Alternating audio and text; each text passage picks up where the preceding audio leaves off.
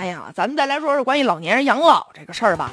截止到二零一五年底，南京啊有超过二百五十家养老机构，这个床位的数量呢，这多达五万张。但现如今呢，入住的老人不到一点九万，也就是说占老人总数全市老人总数的百分之一点四，啊，也就是说一大半的这个床位啊空着，没人去。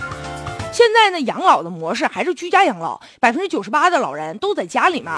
只有百分之二的，像一些失能的、独居的老人呢，就入住到这个养老机构了。而且吧，现在老年人不愿意去，有几大原因。一个，首先面上挂不住，觉得去了肯定儿女啊不孝顺，怕别人讲究啊。再有呢，就是有一些养老机构，它条件也不行，确实刚刚起步。去了之后，比如说夏天，这房间比较小，比较热。还有的什么呢？有些老年人想去，去不起呀。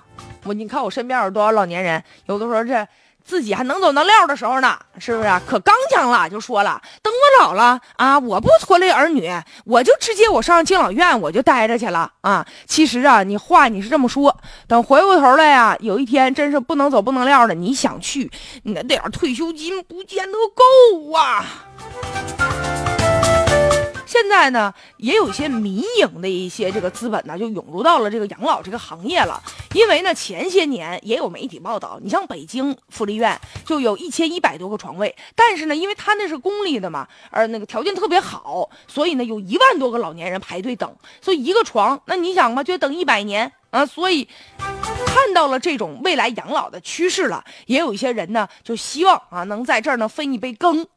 但实际上呢，你这个发展养老事业，这是当然是好事儿。可是呢，投资投入的时候不能太过于盲目。你要是投入，你就是像哪样的啊？把这个养老机构呢弄得这条件好一些，而且服务人员的态度要好一些，要专业一些，要有相应的配套的设施。否则的话呀，那老年人不买账的话，这个床位等人也挺尴尬的。